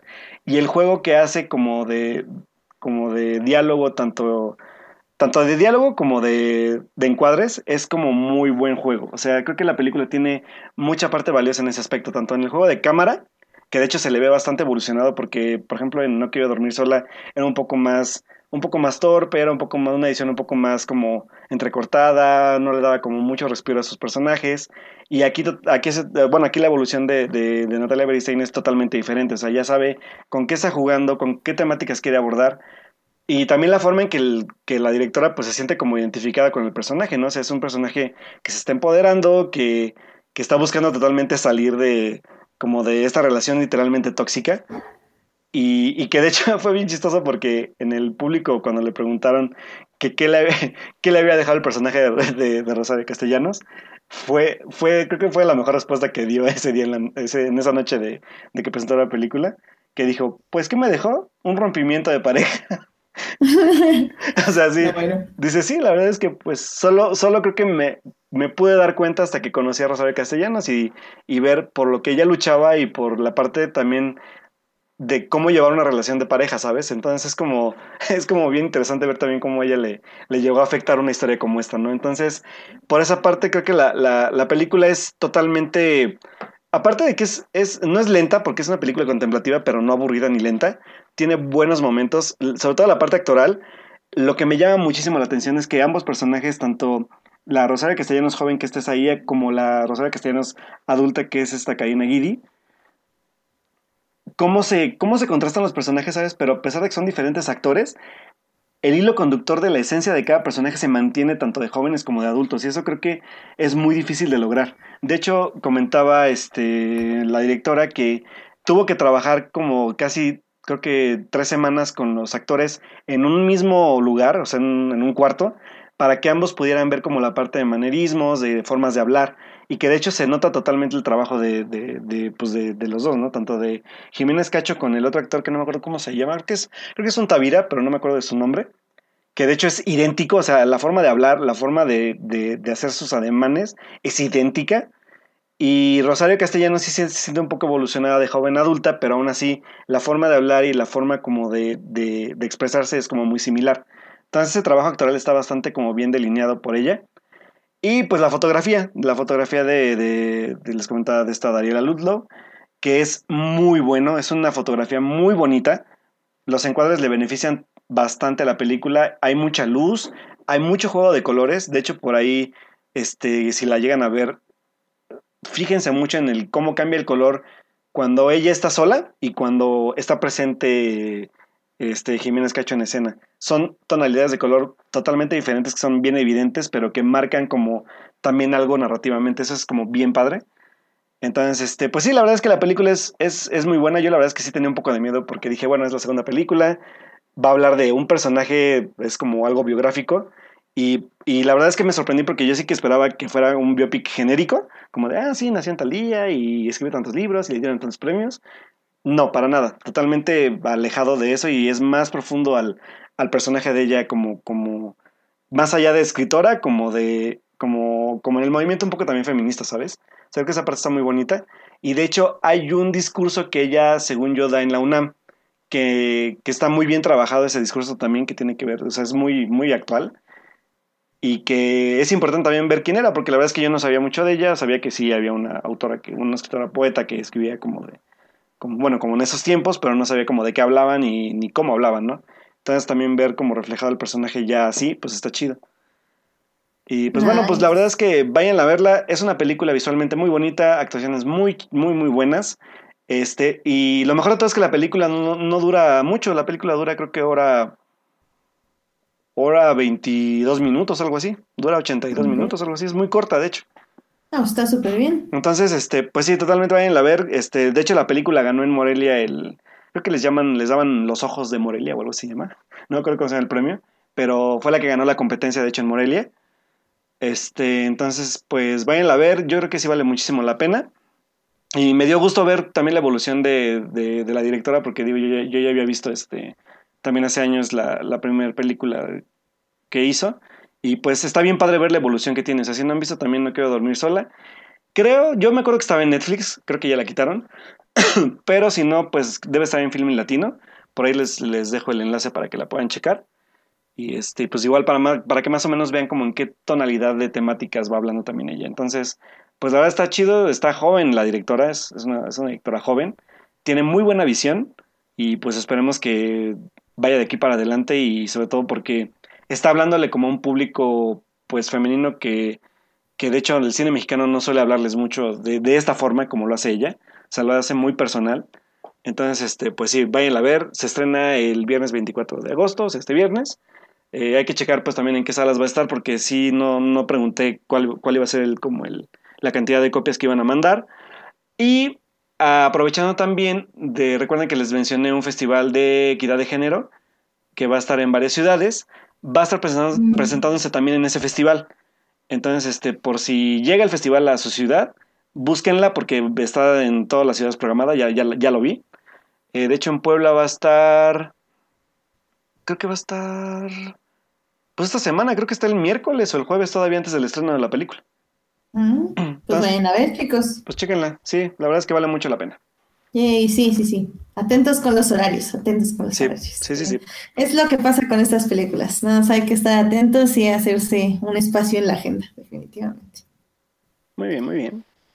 Um, pues yo igual ya nada más para cerrar, eh, les voy a hablar rápidamente de tres películas, porque bueno, eh, también otra que vi en el, en el, ya que regresamos de la isla de las muñecas, no estamos muriendo de frío, pero llegué a acostarme para ver Satánico Pandemium, eh, que es una película mexicana del 75, dirigida por Gilberto Martínez Solares, que es uno de los cinco directores que existían en esa época, porque Em, este, yo me dedico un poco a esto del cine mexicano y la verdad es que son cinco directores, tres fotógrafos y dos sonidistas. Entonces es casi como, ok. Pero la verdad es que está muy buena la película. O sea, la, la trama es literalmente una joven monja que básicamente toda la película la va a tentar el demonio a hacer diferentes cosas. Pero es muy psicológica, es mucho sobre cómo esta pequeña, bueno, más bien esta joven, eh, empieza, se empieza a cambiar su visión del mundo porque va generando en ella mucho egoísmo, mucho de, de lo que se le niega, de lo que merece. Obviamente hay mucho, eh, mucha temática sexual, porque pues, pues, obviamente si estás jugando con una monja es lo primero que vas a jugar, que es lo, sexual. Claro, Pero también va un poco amarrado del egoísmo y del poder. termina muy padre, este, es como una pequeña vuelta de tuerca. Y los efectos están súper bien, las actuaciones muy bien. La verdad es que no me... Yo tenía muchas ganas de verla porque pues católicos, sí, me encanta ver que torturen católicos y así, pero en, este caso estuvo muy, muy padre. La verdad sí esperaba algo así y no salí nada decepcionada. Eh, estuvo muy, muy buena, la recomiendo mucho si la pueden encontrar eh, por ahí en, la internet. La verdad vale ¿Cómo, se llama? La pena. Se llama Satánico Pandemonium. Pandemonium. Ah, ok. satánico Pandemonium. Muy bien, muy bien. Y está, está muy chida. Los colores, la foto, está muy bien. La verdad está muy bien la película. Soy, fui muy fan, la verdad. Ah, mira. Sí, muy, muy fan. Eh, y luego otras dos películas que vi, pero sinceramente les voy a hacer así como... Resumen rápido. No, es que, o sea, sí las empecé a ver, pero decía como, no, es que esto es mucho mal vibre y ya me dormía. ya eran las 3 de la mañana en ese momento. Entonces era como, no, esta mañana. Eh, primero empezó It's Alive de Larry Cohen, que es del 74. Eh, está muy interesante porque empieza siendo como que nace un bebé mutante y básicamente este bebé mutante come gente. Pero está padre porque es como esta idea de que cuando uno tiene un hijo, eh, y nace defectuoso, se puede decir, en este caso demoníaco. O bueno, no es demoníaco, es nada más monstruoso. Eh, cómo los padres primero pasan de, o sea, hasta dónde llega este amor de padre, ¿sabes? O sea, eh, hasta dónde se termina. Se termina cuando tu hijo nace con un problema, nace deforme o hasta cuando está matando gente. O sea, hasta, hasta dónde llega el amor de un padre y de una madre. Y de esto va a tratar toda la película. Básicamente es el padre primero negando que es su hijo, luego aceptando, luego, luego, y ya luego amándolo y hasta defendiéndolo. También habla un poco de esta cultura ya de contaminación y toxicidad que hace que estos, este monstruo nazca, que es ya la modificación genética que hay en la comida, etc. Vi la verdad bastante, no la vi toda, pero sí vi tanto, yo creo que la primera hora y el final al menos. Y sí, pues es eso, el bebé está muy padre, es, es hecho de, pues es un animatronic y sí se ve muy feo, la verdad. Por eso dije, no, hasta mañana esto ya está muy feo. ah, ya decía yo. No, es que sí estaba feo. Y aparte lo usaban como el justo tiempo para que ya no dijera se ve chafa. O sea, como lo ponían como cinco segundos porque ya seis ya ibas a decir, ah, qué chafa. Pero los cinco que lo ponían funcionaba súper bien. Entonces, eh, si la ven, la encuentran por ahí, la ven, díganme qué les pareció, porque se ve interesante y tenía un discurso bastante bueno. También la última proyección que tuvimos fue la de Masacre en Texas. Igual la empecé a ver, se veía relativamente interesante, eh, pero empezaron a matar gente de manera no tan gore, creo que está más gore la de Suspiria, pero no, mm. dije, no, ya esto de gringos muriendo desangrados, la verdad no me ah, interesa. ya, ya se ha visto tantas veces. Tengo mucho sueño, así que. creo, que, creo que ibas por esa, ¿no? No, yo iba más que nada por Suspiria y por Satánico Pandemonium. Que estoy viendo un póster de esa tú. ¿De cuál? ¿La de Satánico? Ahí dice Las Exorcista. ¿Qué onda con eso? hay, hay una parte, mira que por eso también se me hizo muy interesante la película, porque hay una parte que me recordó mucho como al porno gore que hacen en Asia. Eh, no me preguntes cómo sé esto, pero básicamente era una clase en la universidad. Este, eh, ahí nos pusieron una película, no recuerdo cómo se llamaba, pero me acuerdo que igual era con monjas y haz de cuenta que a una le empezaban como a azotar, se podría decir. Primero le, rasgaban la ropa y la dejaban desnuda y luego le empezaban a pegar con rosas. Entonces la, cinematografía es muy bella porque cuando le pegan con las rosas, obviamente las espinas le sacan sangre en la espalda, en los pechos, en los brazos y todo, pero al mismo tiempo vuelan las, las, los pétalos de la rosa. Eso pasaba mucho también en esta película, donde te digo que la sexualidad de ella, más como esta onda de penitencia y de culpa y de azotes, hacen que sea como un tipo porno de, este tipo de sensibilidad. Hay un nombre y ahorita no me acuerdo cómo es, pero funciona muy bien en este tipo de pornografía. Eh, no digo que esta película sea pornográfica, pero sí existe ese tipo de pornografía que es muy católica en el sentido de que la forma de azotarte y de torturarte y todo esto es muy sexy. eh, para algunas personas al menos. Eh, bueno, bueno, o sea, es muy sexy en general, ya la onda de excitación y eso pues ya se dejamos a cada quien, pero es muy hermoso, o sea, visualmente es realmente muy, muy hermoso. Entonces, eso también me gustó mucho de esta película, ¿eh? Y por eso, bueno, la de Satánico, Pandemium. Ah, dice- de, hecho, por ahí dice Edgar que sí está completa en, en YouTube, dice. Ah, perfecto, pues véanla, no sé qué versión, esta la que yo vi está más o menos, no restaurada, pero estaba bien cuidada. Pero ¿a poco Sí, si, si está en YouTube, sí. sí, dejan, sí la dejan completa tú? No sé, No está que si quieren le echo un ojo y les digo en Sí, Twitter si porque sí no, está no, creo que, no creo, porque debe estar editada a lo mejor. Mm, Yo creo que sí, ¿eh? Porque hay varias escenas como muy explícitas y como digo, o sea, rozan en la pornografía, porque es muy, muy, muy bello, muy erótico todo. Entonces, esa es la palabra, erótico. No es porno, es erótico. Entonces, eso es, eso es lo, lo padre de este tipo de cinematografías de, de cosas, de, de monjas y de católicos y así. Es muy, muy bonito. Y ya, por eso cuando llegué a Masacre en Texas dije, no, ya vi películas muy bonitas, no necesito estar viendo como desangran gringos colgados como vacas y cortados en pedacitos. Dije, no, ya me voy a dormir, hasta mañana. Adiós. Y ya, Ahí, ahí se ven. ahí se ve, nos vemos en dos horas, porque ya amaneció y pues ya empacamos nuestras cositas y nos fuimos en nuestra trajinera. Ah, qué chido. Muy Sí, chido. estuvo, estuvo muy bien, la verdad. Les recomiendo a todos la experiencia. Un octambulante una vez en la vida no hace daño, definitivamente. Súper. Eh, pues ya, esas yo son todas las películas que tengo. Y pues yo creo que, al menos de que tengas otra película, pues yo creo que ya podemos ir casi cerrando el programa. Pues no, fue todo lo que llegué a ver esta semana. No fue un estreno de la semana, pero pues sin duda sí pudimos ver algo.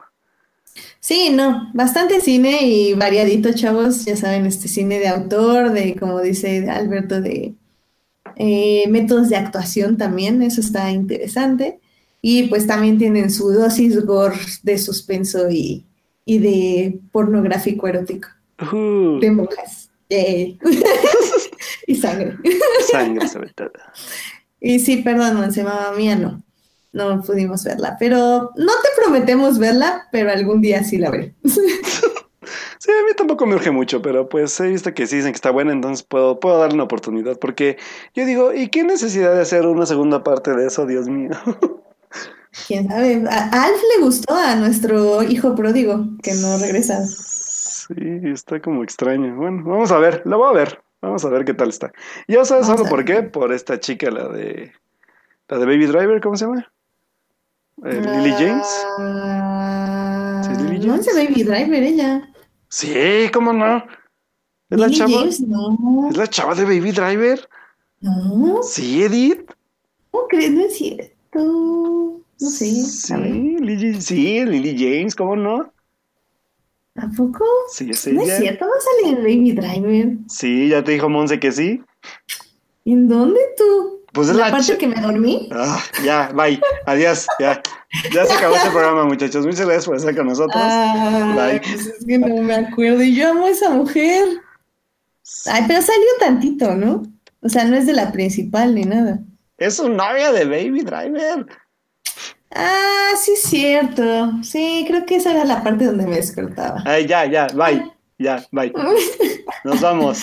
Gracias. Ah, por cierto, nada más un último dato. Eh, efectivamente, las películas de Drácula, se me había olvidado, pero esto ya sí, sí lo sabía, nada más que no lo había relacionado. Eh, son los Hammer Film Productions, que básicamente esta productora hacía como muchísimas películas de terror, de Frankenstein, la momia y, y demás. Hizo muchas películas de Drácula en, en total, una, dos, tres, cuatro, cinco, seis, siete, ocho, nueve películas de Drácula Ah, desde el 58 y terminó con esta, con la de, de, de Legend of the Seven Golden Vampires en el 74. Ah, súper bien. Entonces sí, es una serie de películas de Drácula. Yay. muy bien.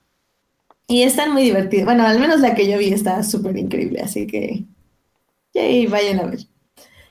Y pues yo creo que con eso cerramos. Les voy a dejar en suspenso. O, o- o explico rápido mis reglas de trailers. Ah, rápido, venga, rápido. Pues miren, básicamente, eh, hashtag no vean trailers, excepto. Solo Una sí. es un teaser, pero un teaser en serio. Es decir, el primer teaser que sacan, no el segundo, tercero ni cuarto, porque ya ahorita son 40 teasers. El primero, ¿por qué el primero? Porque ahí casi siempre no ponen absolutamente nada de la trama, nada más son imágenes y duran al menos 30, de 30 segundos a un minuto. Los trailers, ¿cuándo verlos? Eh, yo los empiezo a ver y si ya tienen demasiado, o sea, si ya son trailers llenos de diálogo o que tengan muchísimo de la trama, como ya literal la primera secuencia de la película en cuanto a estructura, es decir, dicen, vamos a hacer esto, chan, chan, chan, chan. Así, chan, chan, chan son cortes, ¿ok? Entonces, uh, Ok. vamos a hacer esto, corte, corte, corte, corte. Y vamos a luego hacer esto, corte, corte, corte, corte. Y vamos a hacer esto, corte, corte. Ya es cuando digo, ya, bye. O sea, se fue. Eh, cuando tengo muchas ganas de ver un tráiler, tiendo a ver como los primeros 15 segundos, pero nada más. No veo más que eso. Eh, Star Wars no veo nada. O sea, veo si tal vez el teaser y ya. Ajá. Es lo único que veo. Cuando es una película que espero con mucho, mucho, mucho, muchas ganas, no veo absolutamente nada. Ajá. Porque, porque ya las vas a ver. O sea, el chiste de un tráiler es que te dé ganas de ver una película. Entonces, si ya sabes que, que la vas a ver, ¿para qué, ¿para qué ves un tráiler, sabes? Mejor llega y siéntate y disfruta la película. Entonces, pues básicamente esas son mis reglas. Ver el primer teaser nada más, ver los primeros 15 segundos de un tráiler. Si ya cuentan mucho, yo lo detengo.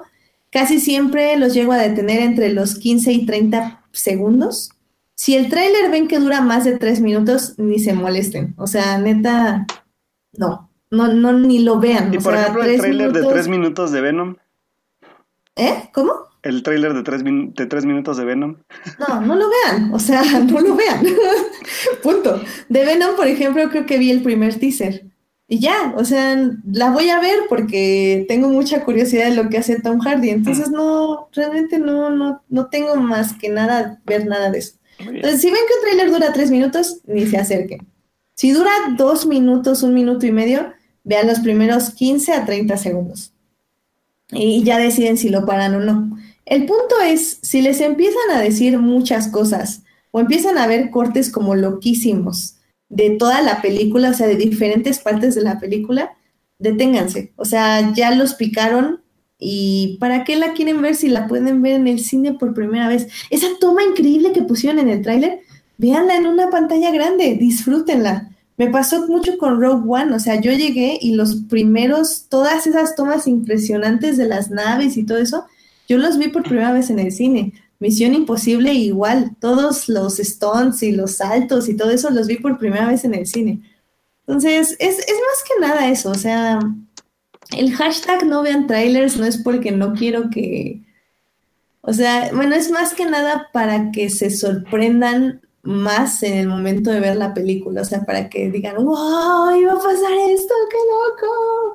Y no digan como, ah, ah, me falta, bueno, a mí me pasa eso, ah, me falta eso que pasó en el tráiler, me falta eso otro que pasó en el tráiler. Entonces, eh, es molesto, digo, sé que una película no se súper arruina por spoilers, o sea, si es una buena película no tendría que arruinarla los spoilers, y estoy de acuerdo, pero si son unas personas visuales como lo soy yo, la verdad es que es muchísimo mejor verlo por primera vez en el cine a verlo en su celular. ¿Y, y para qué? ¿Nada más para tener una edición rápida de cinco cortes? Mm, No, no, yo prefiero no verlo. Por esto, hashtag no vean trailers. Muy bien, y por eso, pues lo que le faltó de- decir nada más es que después se mete a Tumblr, ve todas las imágenes y ya ve todo el trailer. Fin, bye, se acabó. Pum.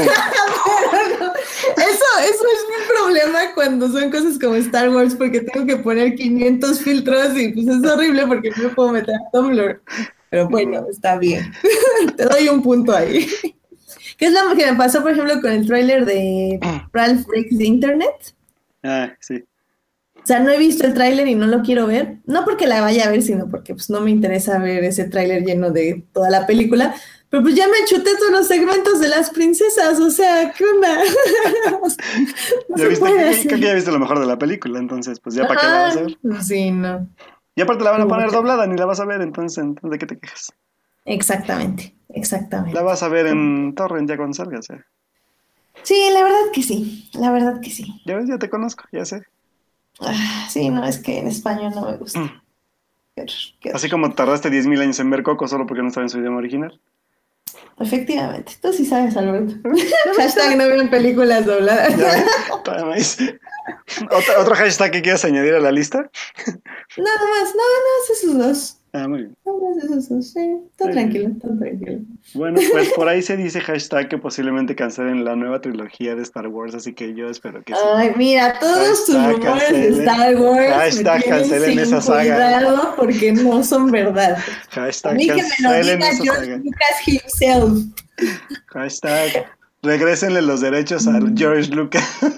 No, man. Sí. Hashtag blo- baneado Alberto, pero mejor dinos tus redes sociales, Pues Alberto. bueno, amigos, a mí me pueden encontrar ranteando contra Star Wars en mi Twitter. Y me encuentran como Alberto Molina con doble O. Y pues también me pueden buscar, ya estoy haciendo la promoción a mi Instagram porque pues ya, sí, bueno, no he hecho ahorita, pero ya prometo hacer esta semana mis videos de Instagram TV. Y me encuentran como Alberto-Molina igual con doble O. Entonces, para poder seguir la conversación, además de pues mi texto semanal en Síntesis Hidalgo, esta semana escribí sobre los adioses para que igual puedan leer un poco más de lo que opiné sobre esta película. Entonces, pues bueno, ahí me encuentran. Muy bien, a mí me encuentran en HT Idea, donde estoy haciendo un repaso de, este, de la serie de Clone Wars junto con el Twitter oficial de Star Wars, porque si no fuera con el Twitter oficial de Star Wars, yo ya hubiera acabado la serie, pero no, me estoy conteniendo porque estoy dando una pequeña reseña en Anchor. Y pues le, los invito a unirse a este rewatch. Yo ya voy en el episodio 4, que es básicamente... Qué bueno que nos ibas a esperar, Alfie, a mí. Gracias, qué amable. Pues siguieron, o sea, yo les dije que estaba yo con el este de Star Wars. Pero ¿por no dijiste, oigan, ya vamos a empezar. ¿En cuál van? Nada, nos ha dicho nada. Nada. Bueno, les estoy avisando y también a ti, Alberto. Vamos en, bueno, ya va en la película. Acabamos, acabamos Ah, de terminar la película. Sí Yo todavía no la veo, sí me pero, pero podemos, podemos, pueden todavía ponerse al día. Nada más llevamos cinco episodios, entre comillas. Entonces, Bueno, ahí tienen el hilo. No hay Ah, ningún problema, bien. no hay pierde. Nada más le pican a mi hilo de Clone Wars y ahí les van a salir todos los episodios. muy bien. Voy a tratarlo de sintetizar un poco más en Twitter para que lo sigan ahí y pues en Anchor ya me explayo a mi gusto. Perfecto. Muy bien. Y pues ya saben, defendiendo siempre a Star Wars, porque es increíble Star Hashtag Wars. en los derechos a Lucas. Gracias. Hashtag este, No fanboy tears. Hashtag fanboy tears. Whatever, whatever. Whatever, whatever. Bueno, eh, muchas gracias a quienes nos acompañaron en vivo en esta transmisión. Estuvieron bastantes personas, creo que de hecho todos nuestros faves estuvieron aquí. Uh, Estuvo Julián García, Joyce Kaufman, eh, Monse Bernal, este, Alberto Morán, Edgar Pérez, y ya. Uriel. Sí. ¿Dijiste Uriel? Ah, Uriel Botello también nos estuvo acompañando un rato. También vi que Jul- Julián, digo, no, perdón, este Jorge Arturo andaba por ahí, pero no en el chat, pero nos estuvo likeando ahí en Facebook, Ah, entonces un saludo también. Saludos. Y extrañamente creo que mi hermana sí estaba escuchando, entonces saludos a Sofía. Ah, sí. Esto es para recordarse. Eh, saludos, Sí, Sofía. eh, probablemente mi mamá estaba escuchando y ella estaba nada más Ah, también eavesdropping, saludos a so- mi, a mi novia que están escuchándome el día de hoy. Que por cierto, eh, para que hacer a mi mamá feliz, eh, nada, más les quiero mandar una felicitación a mis papás porque cumplieron 30 años de casados. Entonces, Ah, también cumplen en agosto tus papás. ¿tú- ¿tus papás también? Sí. qué. Felicidades a todos. Felicidades a nuestros papás por sus aniversarios. Bravo, Felicidades. apla- Aplausos, aplausos, bravo, bravo. Aplausos, bravo. Sí, no, entonces, sí, es un buen rato, chavos. Ya, Sí, mucho. aguante. Qué bueno, qué bueno. Así es, amigos, así es. Pero ayuda a tener hijos tan hermosos, ¿no, Alberto? Exacto. Sí, sí, sí, es lo que yo creo que ayuda mucho. Sí, creo que es lo que les ayuda bastante. Así que, pues, qué Sí, suerte sí. todos ustedes por tenernos, la verdad. Exactamente, sí, es lo que yo digo. Ah, me está preguntando Julián que cómo voy con los supercampeones. Bien, ya voy en el episodio de Ah, donde se enfrentan al gordísimo y le ganan. O sea que ya casi voy. Voy en el 18. Bueno, voy por el 19 y el 20. Así que ya me voy poniendo al día. Ya cuando, cuando vayamos más adelante, igual y podemos em- invitar a Julián para que hable con nosotros de los Ah, mira, bien, Julián, ya, agárrate la invitación y no la sueltes. Sí, agárrala porque sí. Porque necesito con quién hablar de los supercampeones. Sí, porque no voy a ser yo, definitivamente. Definitivamente no va a ser tú. No, not, not me, not me. Pues muy bien. Bueno, ah, también muchísimas gracias a quienes nos oyen durante la semana en Hearties y en iTunes. Este programa estará disponible ahí a partir del miércoles en la noche. Ujú. Yay, yay, yay. Y pues el próximo lunes, recuerden escucharnos a las 9.30 de la noche en el programa en vivo, donde hablaremos de, ya dijimos que tal vez la Casa de las Flores, Mm. tal vez de Sharp Objects, tal vez de películas, tal vez de algo, porque yo voy a estar extremadamente cansada ese día. Espero sobrevivir. Si Ojalá. no, venga en mi muerte. Si no, yo hablaré por ti, amiga. Sí, me- te, te vengas con Mancera o algo así. Sí, sí. Bueno, pues ¿por qué con él? Si tú, tú, elegiste, tú elegiste ir a eso. ¿El qué? Todo lo culpan al Mancera, pobre Mancera. Pues es que, oye, bueno, quiero, bueno, ya, ya sabes, eh, quiero un funeral tipo así como Darth Vader, así, quemándome en el bosque o algo así. Ay, cálmate tú. Bueno, yo digo, yo digo. Bueno, está bien. Muy bien. Vámonos entonces. Pues sí, vámonos, que dice Edgar que ya se cotizan las invitaciones. Dice. Pues no sé, no sé. Pregúntale a Alberto. pregúntale. ¿Qué? ¿Yo qué? Aquí la que las maneja eres tú. No es cierto, qué choro eres. Sí, Fake news, chavos. Ya vámonos, porque ya hay pura fake news sí, aquí. puras fake news aquí. Árale. Descansen. Muchas gracias a todos. Cuídense, muy bonita semana, chicos. Bye bye. Bye.